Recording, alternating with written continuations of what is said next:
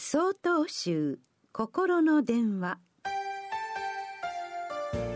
今週は「初心に帰る」と題して青森県大安寺長岡俊丈さんのお話です。新年度が始まりました。学校や職場が変わったりするなど新たな環境での生活をスタートする方もおられるでしょう。この年度初めに売り上げを増やすと言われている書籍があります。それは語学のテキストです。新年度になったのだから外国語の習得に挑戦しようという初心を心に抱く方が多いためでしょう。しかし月が進むにつれて少しずつその売り上げが落ちていきます。当初の初心が揺らぎ脱落していく人が増えるからです。かくいう私も大本山永平寺で修行させていただいた時そんな苦い経験をした者の一人です。入門当初は諦めず修行を全うしようという初心を保ちながら修行できていましたが入門から2ヶ月くらい経つと修行生活にも慣れ次第に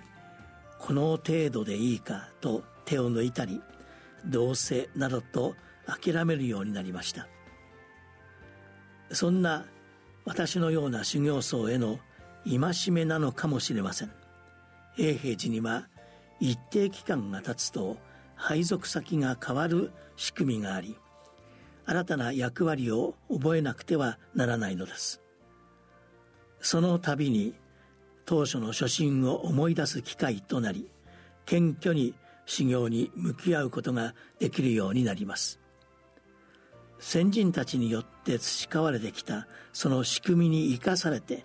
修行僧は充実した修行生活を営むことができるわけです。また移動してきた後輩の修行僧に指導する立場の先輩僧侶もまた初心に帰る機会が与えられるのです。道元禅師のお示しに初心の弁道はすなわち本性の全体なりというお言葉があります。初心を保っての修行こそがお悟りそのものであるという意味です。皆さんにはこの年度初めに抱いた初心を忘れずぜひ初心を貫き通していただきたいと願います。